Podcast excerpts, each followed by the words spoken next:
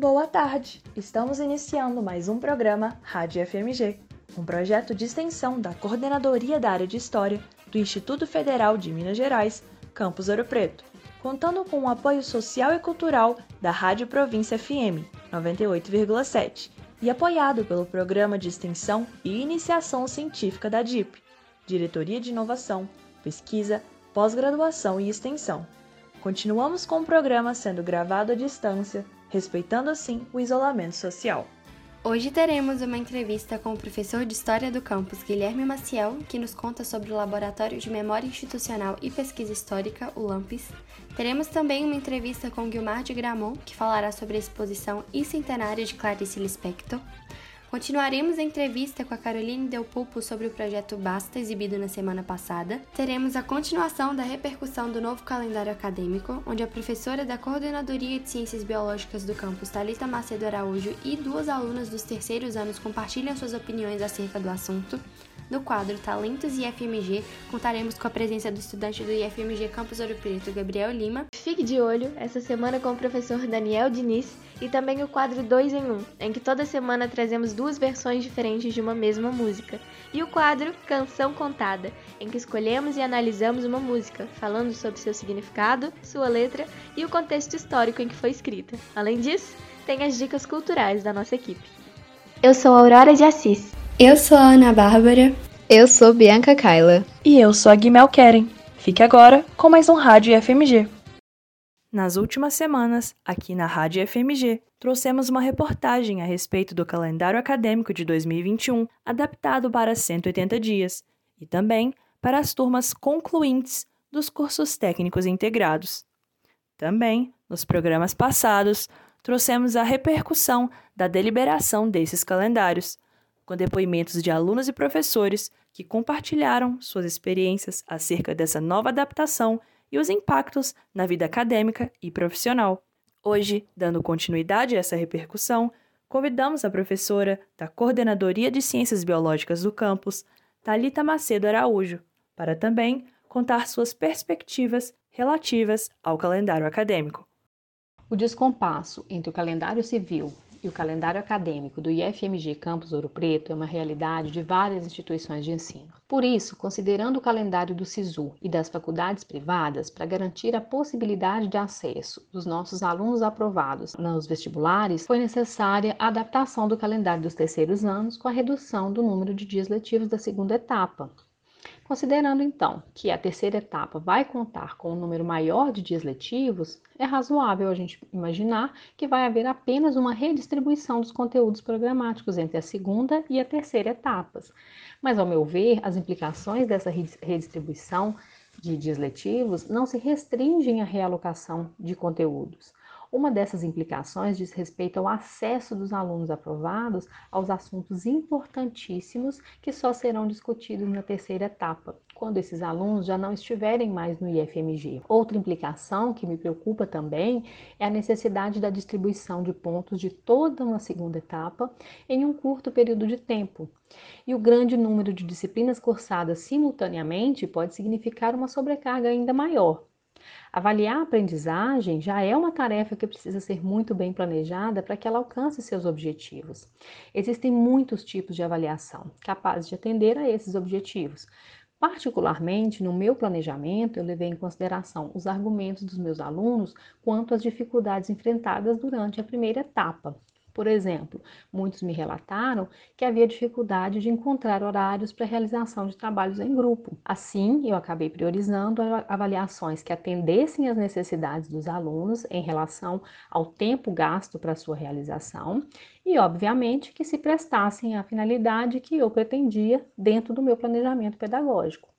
Nesse sentido, inclusive, o ambiente virtual de aprendizagem que a gente utiliza no campus, o Moodle, ele nos oferece uma, né, uma série de recursos. Eu tenho certeza de que as próximas semanas demandarão muito esforço e muita disposição, não só por parte dos alunos, mas também dos professores. Por isso, precisamos manter o diálogo para poder realizar as adaptações possíveis e necessárias e muita, muita organização para que não nos perdermos nessas tarefas que teremos que executar. E para finalizar nossa repercussão, trazemos mais dois depoimentos de alunas do terceiro ano dos cursos técnicos integrados que compartilham suas experiências e a adaptação da turma acerca do novo calendário. Nesse instante, você ouvirá a aluna Mariane Rossi, do terceiro ano do curso técnico em mineração. Então, sobre a adaptação do novo calendário. É, de primeiro momento, todo mundo da turma né, não gostou da ideia, porque a experiência do segundo ano, com o segundo e terceiro trimestre em fazer um trimestre em um mês e pouquinho, não foi boa, e neste caso seria um trimestre em um mês, bem apertado, é, ainda mais com o Enem final de ano vindo aí, né? Muitos não gostaram da ideia, mas de acordo com o questionário que foi passado pra gente, né? Foi isso que venceu, foi a maioria escolheu isso. Eu sinto que está sendo cansativo, né, devido ao a preocupação dos professores em passar a matéria a tempo para a gente, para não ficar nada agarrado com notas é, por ser também muitas matérias, acaba né, uh, deixando um pouco a gente cansado, tanto para aprender quanto para entregar as atividades. Então, resumidamente, eu sinto que a turma está bem cansada, eu, inclu eu inclusa nisso, mas tentando dar o melhor, né? Mesmo que o melhor seja pouquinho, é o, é o que estamos conseguindo.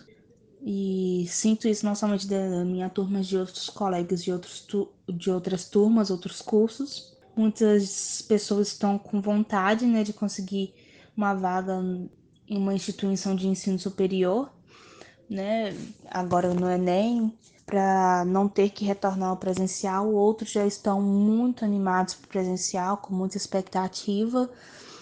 No momento é tentar chegar no fim do ano com notas boas, pelo menos. É, assim como eu falei, cansativo e exaustivo, mas tentando melhor. Gostaria de aproveitar o momento para falar sobre o pessoal que trabalha, que está um pouco preocupado com o retorno presencial. Eu sei que a escola liberou um questionário, então, assim, é, eu espero que o que prevaleça no questionário a escola consiga mediar e fazer o melhor para todos. Por fim, ouça também o depoimento da aluna Maria Cecília Magno, do terceiro ano do curso técnico em metalurgia.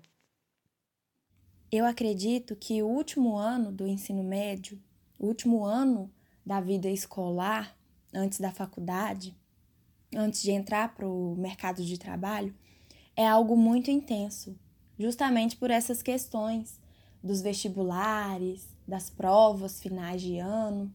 Com a pandemia, isso afetou ainda mais, ficou algo muito mais intenso, em que ninguém esperava porque nós nunca tínhamos passado por algo parecido, essa, é, esse ensino à distância. Foi tudo muito novo que exigiu de nós ainda mais é, uma autodisciplina, autodeterminação e que a gente ficou ainda mais cansado, desmotivado, com vontade de desistir muitas vezes do curso e de largar mesmo a escola e já começar a trabalhar, é, a ganhar dinheiro. Então, tudo isso afetou muito no nosso aprendizado.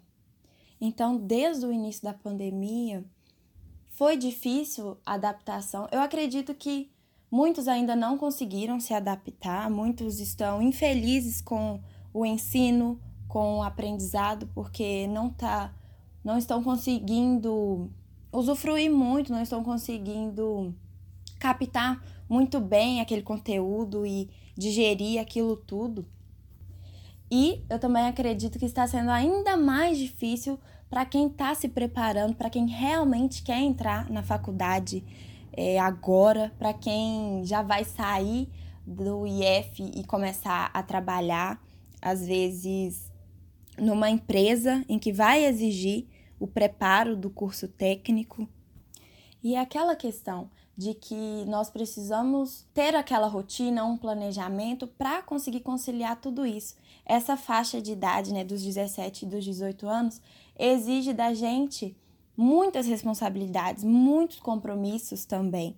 Então nós precisamos de conciliar além do IF os outros compromissos, né, às vezes um trabalho mesmo ou as tarefas da casa, E para quem não consegue conciliar tudo isso, para quem não consegue se organizar, fica afetado no aprendizado e também no emocional, porque não está conseguindo aprender como queria, é, o psicológico fica também um pouco abalado, bate um desespero para quem não tá, para quem quer passar na faculdade.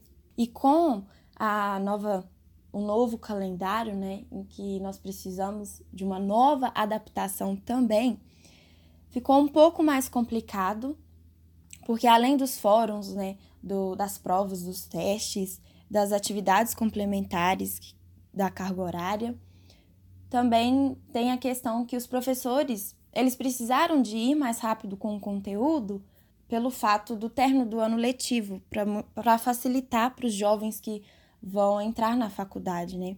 Então, nós não conseguimos sugar mesmo esse aprendizado. Esse aprendizado não está sendo muito bem vivido e que muitas vezes não corresponde com as nossas expectativas do último ano escolar.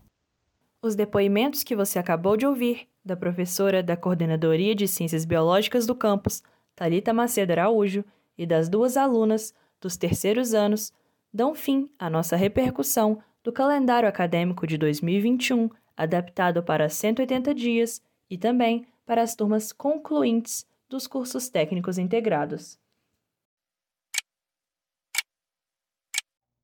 A luta pela educação pública, gratuita e de qualidade, informa a hora certa. É hora de lutar contra o sucateamento das universidades e institutos federais.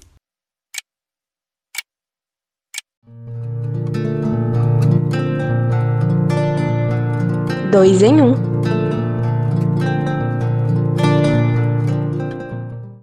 No Dois em um de hoje trazemos um dos maiores sucessos do nosso país, Tira o Álvaro, composta por Adoniran Barbosa e Oswaldo Moraes, na década de 60. Devido ao grande sucesso, anos mais tarde, na década de 70, o compositor decidiu regravá-la. Mas por conta do medo do Ato Institucional número 5, que passou a vigorar em 13 de dezembro de 1968, Barbosa teve medo de que sua música fosse barrada e decidiu acrescentá-la em um álbum de seus maiores sucessos. Porém, esse esforço não valeu de nada, pois Tira ao Álvaro foi barrada devido ao período ditatorial no Brasil. Na época, o governo militar implantou diversas medidas de censura e justificou a não aprovação através do seguinte argumento: abre aspas. Falta de gosto impede a liberação da letra. Fecha aspas, pois a canção apresentava palavras que brincavam com a oralidade do paulista, como tauba, artomorve e revolve. Para que a música fosse liberada, sua composição deveria ser escrita e cantada a partir da norma padrão da língua portuguesa e assim a música foi esquecida junto com outras demais, só voltando a ser regravada quando a ditadura militar acabou e os artistas puderam retomar a sua liberdade de expressão. Então, fique agora com a música Tira o Álvaro, de 1980, na voz de Adoniran Barbosa e Elis Regina. De tanto levar frechada do teu olhar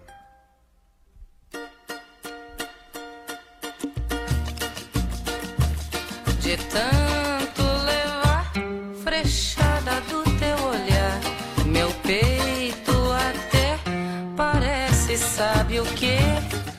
Tal de tiro ao álvaro, não tem mais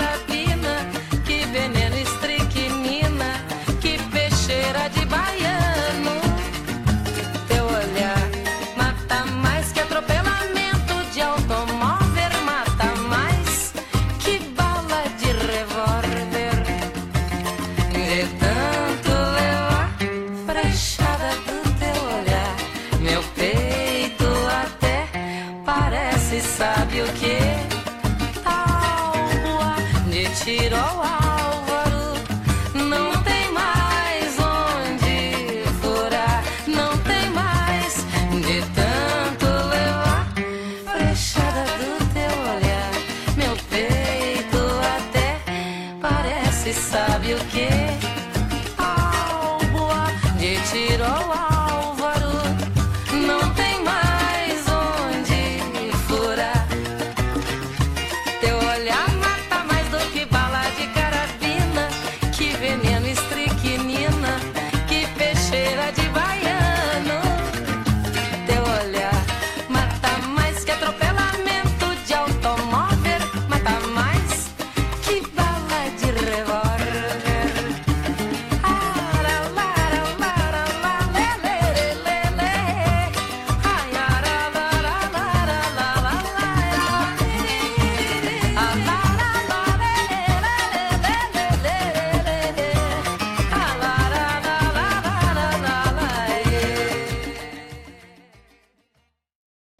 Você acabou de escutar a música Tira o Álvaro, na voz de Adorian Barbosa e Elis Regina. Vida é o desejo de continuar vivendo, e viva é aquela coisa que vai morrer. A vida serve é para se morrer dela. Clarice Lispector. Escritora e jornalista, Clarice Lispector foi uma das figuras mais importantes na literatura do Brasil no século XX. Entre romances, poemas e crônicas, Clarice ilustrou o mundo em suas palavras. Quando as lemos, podemos sentir um pouco de como ela via a vida. Em dezembro de 2020, Clarice Lispector completou 100 anos e, para o fechamento de seu centenário, foi organizada uma exposição, La Maison de Clarice, a Casa de Clarice, que ficará aberta no Rio de Janeiro entre os dias 10 de dezembro e 18 de março. Hoje, convidamos a curadora do evento, Guiomar de Gramont, escritora e professora da Universidade Federal de Ouro Preto e também idealizadora do Fórum das Letras, para falar um pouco da exposição, assim como sua relação com as obras de Clarice Lispector. Clarice Lispector foi uma mulher como eu, com filhos, com uma casa, um marido, com uma vida de dona de casa, mãe, uma profissional que trabalhou sempre escrevendo, como jornalista, também como cronista e, sobretudo, uma escritora que escrevia com muita paixão. Ela se levantava bem cedo de manhã, é, umas quatro, cinco da manhã, e esperava virem né, os pensamentos que vinham espontaneamente e colocava esses pensamentos no papel o que para muitas pessoas podia resultar num desastre, em textos muito ruins, muito desconexos, no caso dela, resultavam coisas lindas, pérolas preciosas, frases incríveis, não é? Como é, liberdade é pouco, o que desejo ainda não tem nome, é uma frase dela. Ou então, é, o mundo todo vivo tem a força de um inferno, é uma outra frase incrível. Então foi uma mulher muito especial mesmo e até um pouco triste no final da sua vida. Bem, a, a ideia da exposição nasceu do centenário da Clarice Lispector, que foi celebrado no dia 10 de dezembro de 2020 eu então procurei o Vincent Zonca, que é o diretor do escritório do livro da Embaixada da França, e propus que a gente fizesse uma exposição sobre as relações entre a Clarice Lispector e a França, e também com a literatura francesa, porque a obra dela é muito próxima da obra de Marguerite Duras, que é uma escritora francesa, e de Nathalie Sarraute, também é considerada uma escritora francesa. Embora as três, né, Clarice, que é brasileira, é, Marguerite é, e Nathalie, que são consideradas francesas, não tenham nascido originalmente no país em que elas escreveram as suas obras, o que fez faz com que elas tenham um sentimento de estrangeiridade, de deslocamento, elas passam isso na literatura delas, o que também as aproxima. E a França foi muito importante para Clarice. Ela teve muitos amigos que moraram em Paris, Ela sonhava em retornar a Paris e sonhou assim até o fim da sua vida. Eu concebo a literatura como uma forma de transformar o mundo, porque eu acho que a literatura faz sonhar, faz com que o homem seja capaz de viajar sem sair da sua casa. É como um tapete mágico. E isso faz com que a gente se torne mais crítico sobre as realidades, muitas vezes opressoras, em que a gente vive ou que nos cercam, fazendo com que a gente seja capaz de buscar outras realidades, com que a gente seja capaz de lutar por um mundo melhor, por mais qualidade de vida para nós, para nossa família e para outras pessoas também.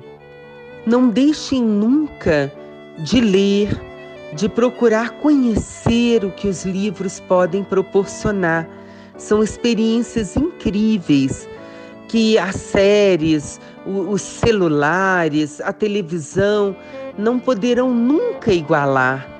O livro faz com que a gente se transporte, com que as nossas impressões se comuniquem aos personagens, com que a gente é, transforme com a nossa imaginação aquilo que a gente está lendo, né, os ambientes que estão sendo descritos em, em ambientes que a gente imaginou, que a gente sonha, que a gente pensa. Então, as impressões e experiências que os livros trazem para a gente são inigualáveis e incríveis. Acreditem em mim, procurem ler mais. E gostaria de convidar vocês para assistirem às palestras do Fórum das Letras, que vai acontecer de 13 a 18 de dezembro, todos os dias, às 11 da manhã e às 18 horas. O fórum vai ser incrível esse ano. Nós vamos receber o Bruno Paes Manso para falar sobre a República das Milícias, livro dele que ganhou Jabuti e que conta como os milicianos ascenderam ao poder no Brasil ele chega a falar até do assassinato da Marielle Franco. É, vamos trazer também o Lula, a biografia do Fernando Moraes sobre o ex-presidente, que está incrível, contando toda a história do presidente.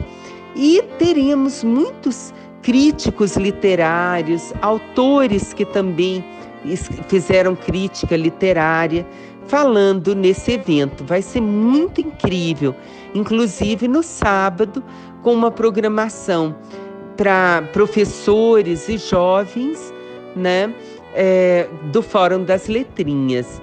Fiquem conosco então, de 13 a 18 de dezembro, todos os dias no canal do YouTube do Fórum das Letras, às 11 da manhã e às 18 horas. É isso. Obrigada. Muito obrigada pelas palavras, Guiomar. Tenho certeza de que tanto a exposição quanto o Fórum das Letras serão de encantar o coração.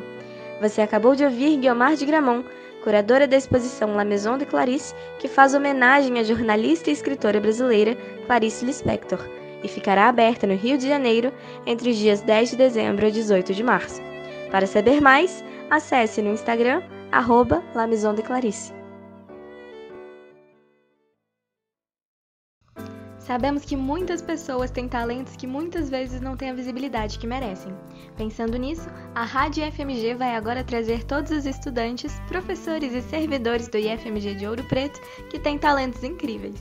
Então, ó, se você tem algum vínculo com o IF e gosta de desenhar, cantar, tirar fotos, tenha uma marca pessoal ou qualquer talento que você queira compartilhar, entre em contato com a gente, seja pelo Instagram, arroba ou pelo e-mail, radiofmgouropreto.gmail.com. Vamos adorar falar com você!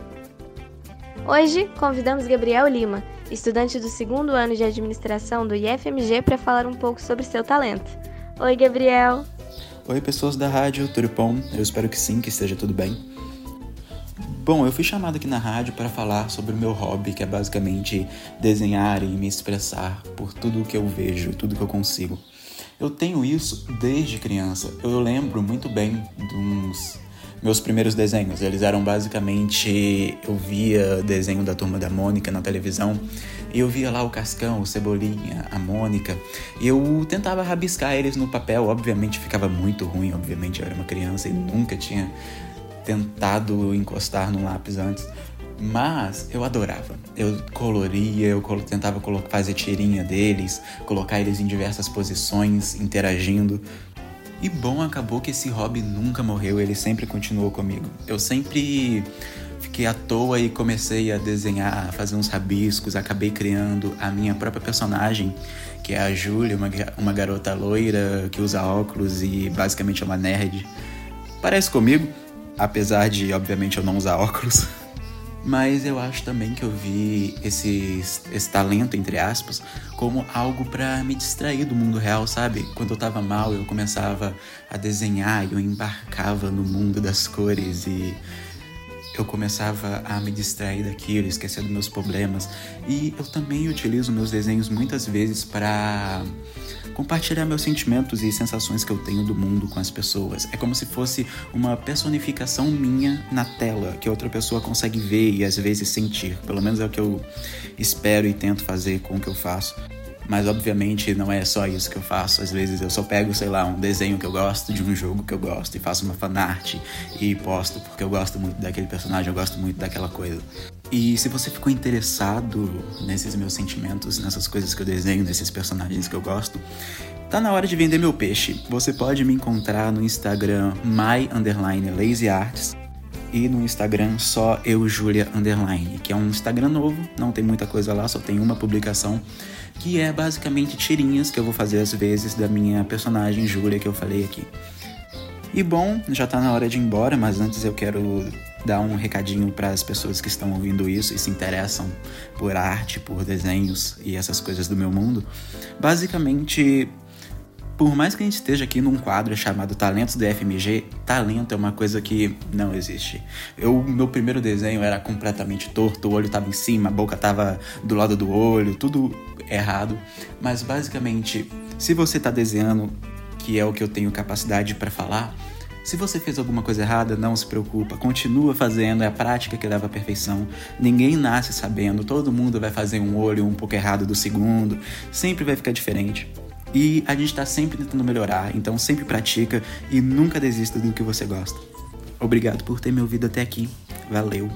Nós que agradecemos, Gabriel. É realmente muito importante confiar no seu potencial e não parar de tentar. Você acabou de ouvir Gabriel Lima, estudante do segundo ano de administração do IFMG Campus Ouro Preto, que falou um pouco sobre seus desenhos e o que é arte para ele. Quer dar uma olhadinha no trabalho desse desenhista incrível? Acesse no Instagram, arroba e arroba sou eu, Julia, underline. Oiê! No Canção Contada de hoje trouxemos a música Zé Ninguém da banda Biquíni Cavadão, um grupo de rock formado em 1985 no Rio de Janeiro, composta por Bruno Gouveia, Carlos Coelho, Miguel Flores, Álvaro Birita e atualmente como músicos convidados o baixista e produtor Marcelo Magal e o saxofonista Walmer Carvalho. A música Zé Ninguém foi composta e lançada no início da última década do século XX. O Brasil vivia nessa época um clima de redemocratização e os reflexos dos anos de chumbo e da ditadura militar que assolou o país por 21 anos. Havia toda uma expectativa sobre a consolidação definitiva da democracia em nosso país, com a aprovação da Constituição de 1988, e expectativas também sobre o governo de Fernando Collor, que foi eleito democraticamente em 1989. O governo de Collor, infelizmente, foi marcado por muita corrupção e pelo famoso esquema PC, uma falcatrua política que desviou grande quantidade de dinheiro público e que foi uma das principais causas que levaram ao impeachment do presidente. De acordo com a banda Biquíni Cavadão, a inspiração para a música Zé Ninguém foi o processo de impeachment do ex-presidente Fernando Collor. A canção faz uma crítica à impunidade para com os corruptos, à omissão das autoridades corrompidas, inflação, desilusão dos brasileiros e principalmente a corrupção. Podemos ver isso no trecho, abre aspas, se tudo aqui acaba em samba, fecha aspas, onde ele faz menção aos crimes de corrupção que são descobertos e que não são punidos. Ao escolher se denominar Zé, um nome tão comum do Brasil, o eu lírico procura se aproximar do povo, encarnando um típico brasileiro de classe baixa que se encontra cético em relação ao próprio futuro e ao futuro da nação. Se a gente prestar bem atenção, essa letra nunca foi mais atual. Fiquem agora com a canção Zé Ninguém, composta e interpretada pelo grupo de rock brasileiro Biquíni Cavadão no ano de 1991.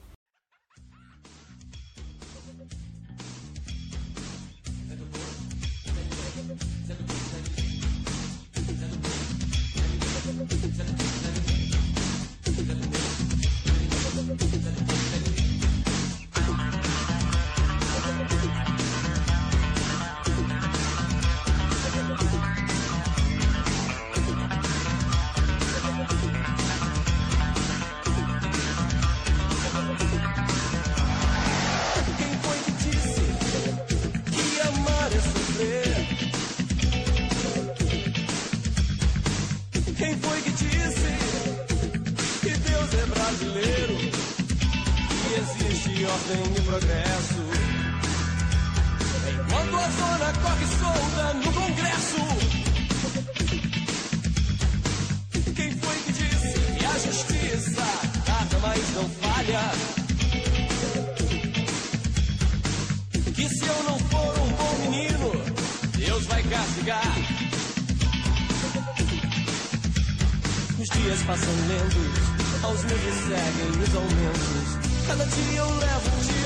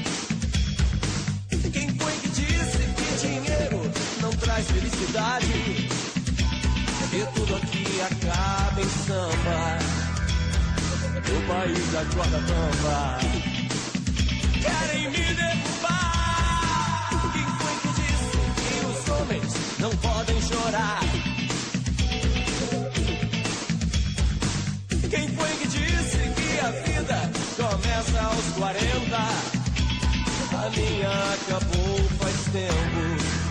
Agora entendo por quê. Cada dia eu levo um tiro que sai pela culatra. Eu não sou ministro, eu não sou magnata. Eu sou do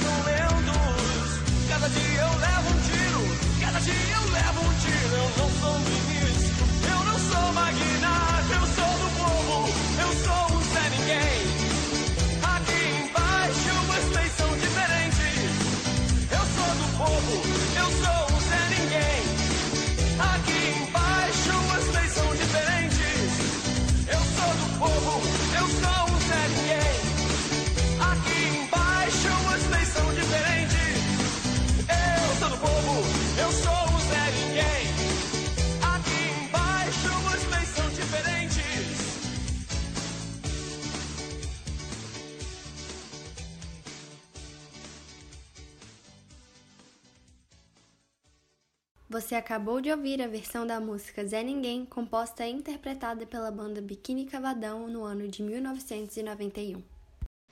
A seguir, iremos retomar a entrevista com a Caroline Del Pupo sobre o projeto Basta, exibido na semana passada.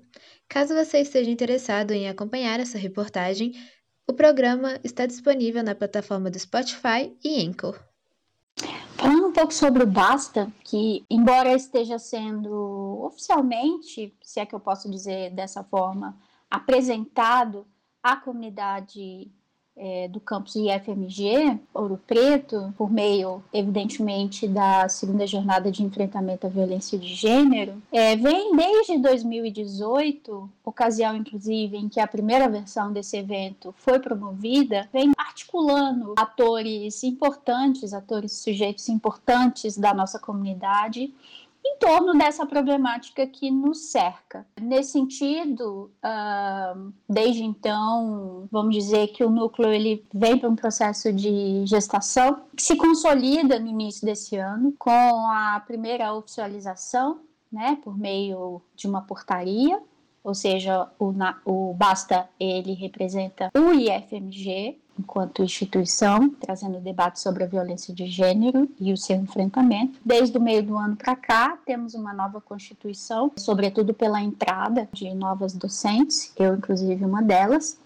E a nossa constituição atual, né, é feita aí pela, pela por, por mim, professora Carolina da Pupo, da Coordenadoria de Geografia, pela professora Anelisa Novaes, que além de diretora de ensino, é professora da Codalip, de onde também vem a professora Elke Pena.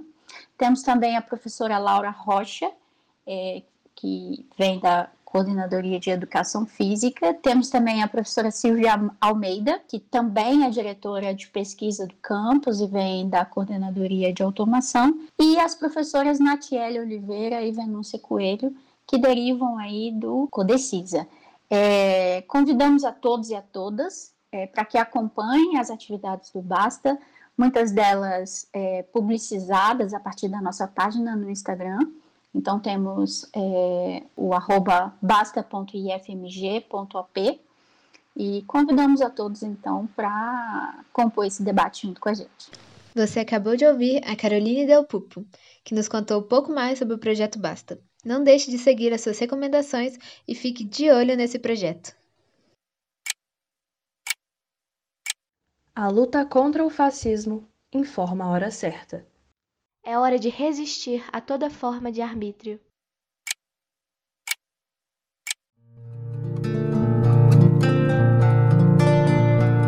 Dois em um.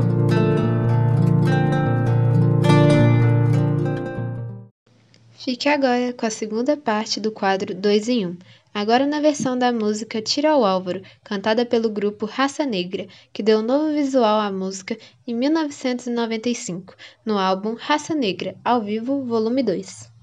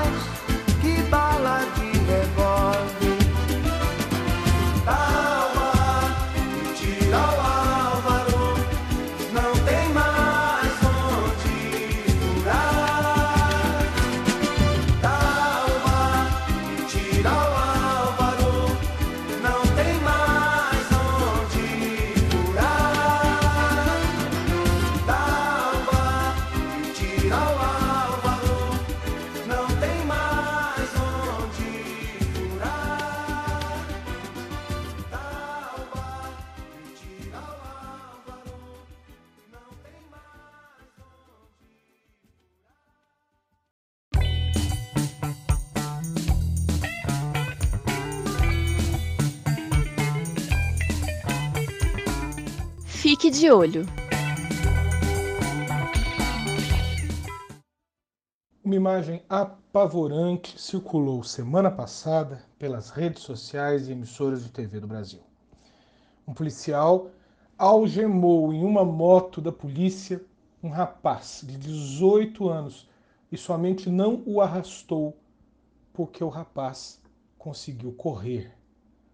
Correr amarrado à moto da polícia. A cena aconteceu à luz do dia. Enquanto estava filmando, o autor do vídeo que viralizou ria da situação. Abre aspas. Filma aí. Algemou e está andando igual um escravo. Olha, vai roubar mais agora? Fecha aspas. O rapaz preso não era ladrão. O rapaz preso respondia a um processo por tráfico de drogas e havia batido sua moto. Ele era um traficante de pequenas quantidades. Portava, então, quando bateu a moto, um pouco de maconha. Ele tentou fugir da polícia por isso. Quando preso, o policial zombou. Gosta de correr? Pois agora vai correr uma maratona.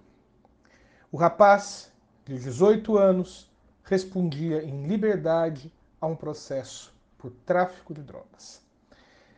Digamos que ele teve ainda alguma sorte. Dados de 2020 apontam que a maioria dos presidiários brasileiros estão trancafiados por tráfico de drogas, parte ainda sem julgamento e presos por quantidades relativamente pequenas de drogas. Prendem-se os meninos nas biqueiras, mas não os grandes traficantes. Se teve sorte em estar respondendo em liberdade, o jovem algemado à moto não teve a mesma sorte para escapar de uma sina de muitos meninos negros e pobres desse país. O aliciamento pelas redes de tráfico de drogas. Ele também não escapou de outra triste realidade para populações da periferia do Brasil, sobretudo no caso da população negra, sofrer com o racismo estrutural na própria pele. Sequer foi original ser um negro arrastado. Numa manhã de 2014, a dona de casa Cláudia Silva Ferreira saiu para comprar pão. Ela não tinha passagem pela polícia. Ela nunca havia roubado nada. Ela não era traficante. Mas mesmo que fosse, não justificava ser arrastada, por exemplo. Mas a dona de casa Cláudia Silva Ferreira, na manhã de 2014, saiu para comprar pão. Ela foi baleada pela Polícia Militar do Rio de Janeiro. E ela foi algemada e arrastada pelo carro da polícia. Cláudia morreu arrastada. Cláudia morreu arrastada. O jovem de 18 anos, aliciado pelo tráfico e arrastado pela polícia, respondia em liberdade e sobreviveu ao arrastamento medonho ao qual foi submetido. Seu azar, contudo, é o de viver num dos países mais racistas e com o menor respeito ao povo negro e pobre que se tem notícia no mundo. Um país em que sempre haverá um linchador para arrastar o outro e sempre haverá um linchador para filmar e gargalhar, colocando depois as imagens nas redes sociais. Como diria Caetano Veloso, a mais triste nação na época mais podre, compõe-se de possíveis grupos de linchadores. O furto, estupro, rapto pútrido, fétido, sequestro, o adjetivo esdrúxulo em U, onde o cujo faz a curva, o cu do mundo, este nosso sítio. O crime estúpido, criminoso só, substantivo, comum, o fruto espúrio, reluz, a subsombra desumana dos linchadores. O furto, estupro, o rapto pútrido, fétido, sequestro, o adjetivo esdrúxulo em U, onde o cujo faz a curva, o cu do mundo, este nosso sítio. O crime estúpido, criminoso só, substantivo, comum, o fruto espúrio, reluz, a subsombra desumana dos linchadores. Mais triste nação, na época mais podre, compõe-se de possíveis grupos de linchadores.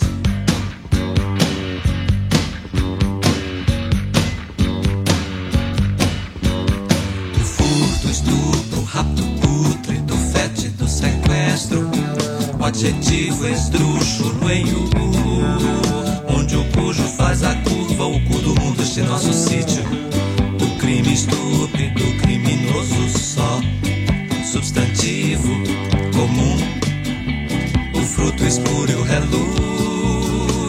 reluz, a subsombra desumana dos linchadores.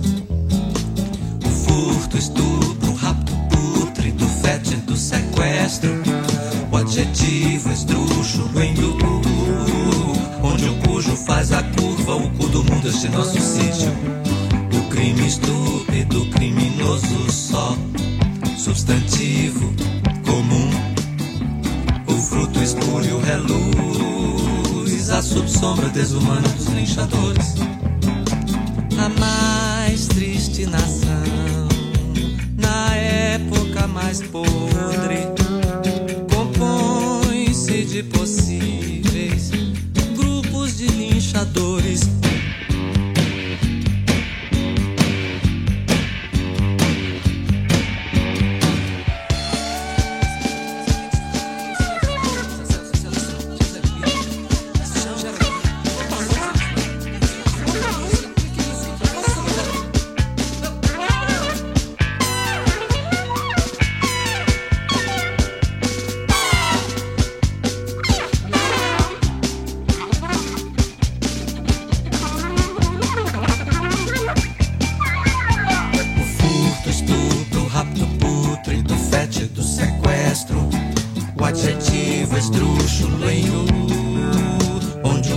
Faz a curva, o cu do mundo, este nosso sítio. O crime estúpido, criminoso só, substantivo, comum, o fruto espúrio, reluz, a subsombra desumana dos linchadores a mais triste nação. Na época mais podre, compõe-se de possíveis de linchadores.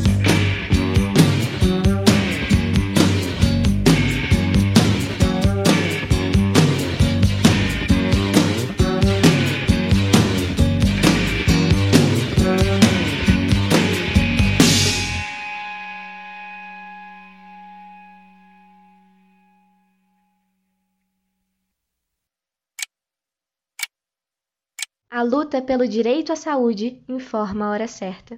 É hora de defender o SUS.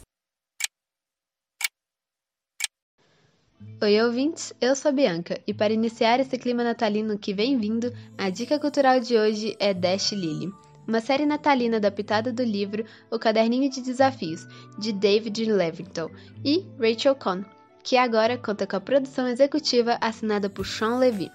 Talvez vocês o conheçam como diretor e produtor de Stranger Things, e Nick Jonas, o irmão caçula dos Jonas Brothers. O que melhor que um clichê onde eu posso ser atraído durante a melhor época do ano? Bem, a história vai contar sobre Lily, uma amante do Natal, e Dash, um cara que odeia os feriados de final de ano. Em uma ida à biblioteca, Dash encontra um caderninho vermelho, fruto de uma crise da nossa otimista personagem principal, que se vê tendo o pior Natal do mundo ao perceber que nunca esteve apaixonada. Então, o seu irmão tem a brilhante ideia de escrever pistas para uma aventura nesse caderno e compartilhá-lo com um total desconhecido que irá encontrá-lo por acaso. Eu sei, Parece loucura, mas dá certo, porque o garoto entra nesse misterioso jogo de pistas e desafios pela cidade de Nova York, enquanto troca mensagens com a Lily pelo caderno sem ao menos conhecê-lo. Essa jornada nos promove diversos sentimentos, desde o coração quentinho até o frio na barriga. Também nos mostra o crescimento dos personagens, amizade e amor, tudo apresentado de uma forma natural. Então, não perca tempo e venha ver Dash e Lily, uma comédia romântica de 8 episódios de 28 minutos, que se encontra no catálogo da Netflix para maiores de 12 anos. Boa tarde. Você sabe o que é o LAMPS? LAMPS, Laboratório de Memória Institucional e Pesquisa Histórica, é um projeto que foi idealizado em 2009 pelos professores da área de História Guilherme Maciel e Daniel Diniz, e desde então ele reúne fragmentos de um passado coletivo por meio dos mais diversos documentos que retratam o cotidiano da antiga Escola Técnica Federal de Ouro Preto, hoje IFMG Campus Ouro Preto, em períodos distintos da sua história. Documentos esses que são conjuntos de fotografias, livros de atas de reuniões, matrículas, lançamentos de notas, inscrição em vestibulares, registros de compras, arquivos de aprovação e reprovação de alunos, folhetos, jornais, informativos produzidos pela instituição, entre outros. Uma das iniciativas vinculadas ao LAMPS é o tratamento de acervo histórico do IFMG Ouro Preto, que chegou ao fim na quinta-feira, 25 de novembro de 2021. Sua proposta era dar continuidade à execução do trabalho de tratamento, inventariação arquivística, organização, digitalização e disponibilização ao público do acervo documental pertencente à instituição. Convidamos então o professor da área de História, Guilherme Maciel, o coordenador e um dos idealizadores do projeto, para falar um pouco melhor da sua origem, com que finalidade foi criado, as mudanças ao longo do tempo, seu funcionamento durante a pandemia e como foi participar do projeto. Fiquem agora com o áudio. Boa tarde a todas e a todos. Eu sou Guilherme Maciel, sou professor de História do Campus Ouro Preto do IFMG e hoje eu vim falar com vocês aqui a respeito de um projeto que eu coordeno, intitulado Tratamento de Acervo Histórico do IFMG Ouro Preto, sobre a guarda do Laboratório de Memória Institucional e Pesquisa Histórica. Esse laboratório ele tem a sigla LAMPIS. Uh, esse laboratório ele foi criado ainda lá no ano de 2009 pelo professor Daniel Diniz, que é professor aqui do campus também, professor de História, e eu. Quando a gente andando pela escola, participando de reuniões, nós percebemos que havia né, nos vários uh, departamentos, nas várias gerências, na própria sala da diretoria, nas áreas, uh, documentos como fotografias e, e documentos diversos, esses documentos eles estavam ah, colocados de uma forma aleatória, fragmentada eh, e até colocando em risco ah, a parte física desse material. Então a gente solicitou ao professor Arthur Vessiani, que na época era, era diretor da escola, para que a gente pudesse recolher esse material e colocá-lo num lugar específico, num, num, lugar só, a fim de da gente poder organizar e trabalhar com esse material. Afinal de contas, eram, é são, eram documentos antigos da escola que pod, poderiam ajudar a, a, a todo mundo a, a, pesquisar um pouco sobre essa escola, né, sobre o seu papel na sociedade, né, é, pesquisar respeito da formação técnica ao longo das décadas, enfim, fazer uma pesquisa histórica é, com base nesse material.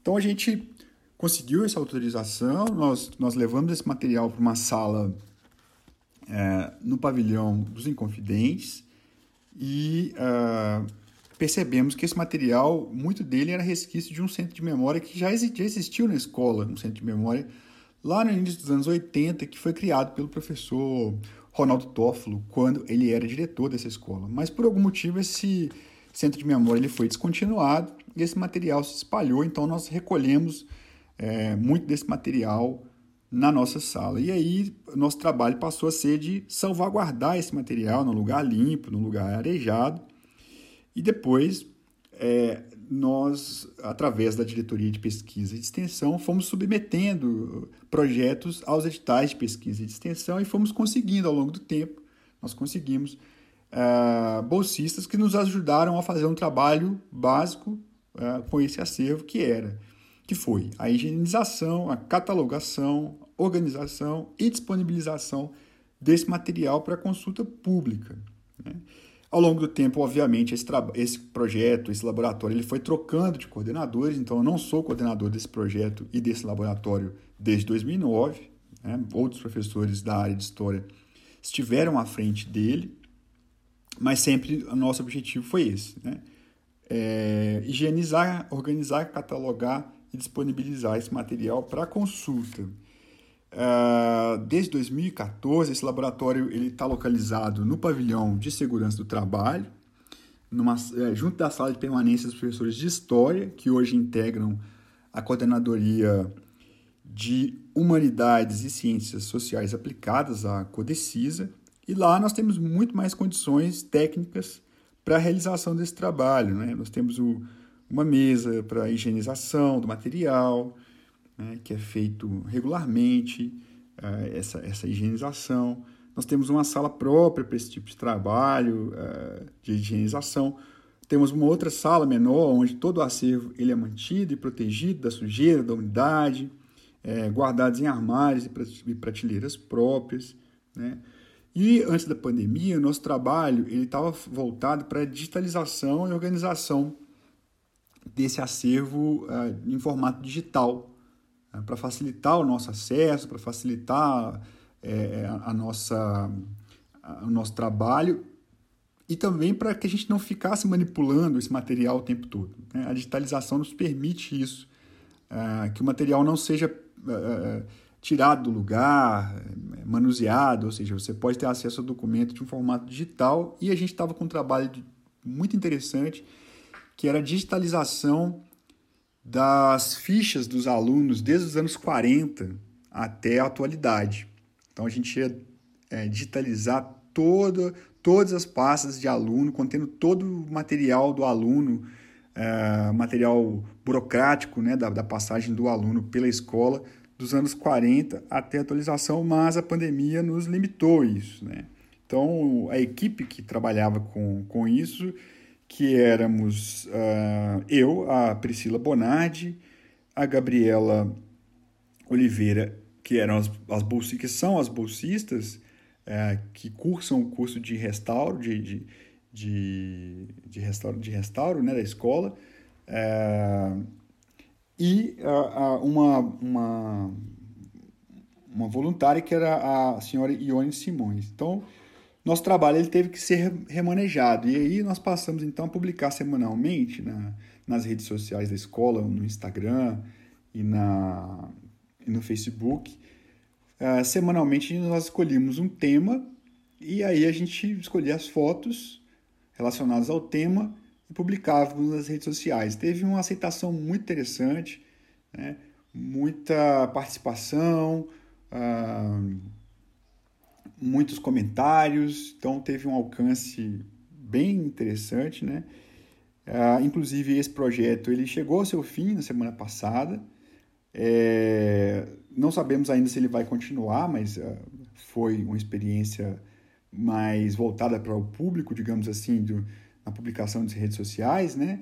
E aí foi teve, teve uma repercussão muito interessante. Nós vamos ver que nós, nós vamos continuar ou não. Temos que ver aí os editais mas a ideia seria continuar com essa publicação nas redes sociais e também é, nós temos uh, resultados, resultados do nosso trabalho, né, antes da pandemia, era que sempre o público ia lá para ver essas fotos, para pesquisar sobre, enfim, a história da escola, inclusive com uma dissertação de mestrado uh, que da, da, da, servidora Carla Cristina Vicente, que é da área de pedagogia, que fez uma dissertação de mestrado sobre o curso de metalurgia. E também temos um livro publicado é, com a consulta é, maciça desse material, que é um livro que foi publicado pelos professores Fabiano Gomes da Silva, Arthur Versiano Machado e Daniel Henrique Diniz Barbosa. Né? É um livro foi publicado em 2015, intitulado O Ensino Técnico entre Imagens e Memórias Institucionais, História, Contextos e Identidades do IFMG Campus Ouro Preto, 1944 e 2014. Então é um, é um livro que é, foi fruto né, desse nosso trabalho de é, organização desse acervo. Então é isso, eu agradeço a, o convite por participar desse quadro. Espero que vocês tenham gostado. Um abraço, até a próxima. Você acabou de ouvir o professor da área de História Guilherme Maciel, o coordenador e um dos idealizadores do projeto Tratamento de Acervo Histórico do IFMG Ouro Preto, que chegou ao fim no dia 25 de novembro de 2021. Em sua fala, ele explicou melhor a origem do projeto, com que finalidade foi criado, as mudanças ao longo do tempo e seu funcionamento durante a pandemia.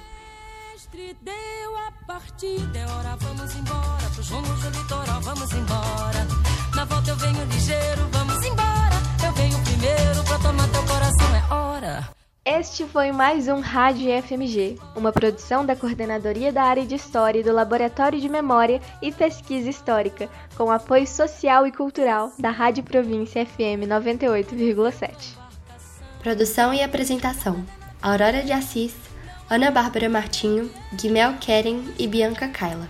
Na técnica, Isaías Brandino. Agradecemos a Diretoria de Inovação, Pesquisa e Extensão DIP e agradecemos à Rádio Província. Agradecemos ao público e, mais uma vez, obrigada pela audiência e até o próximo programa da Rádio FMG, toda quarta, das 12 às 13 horas.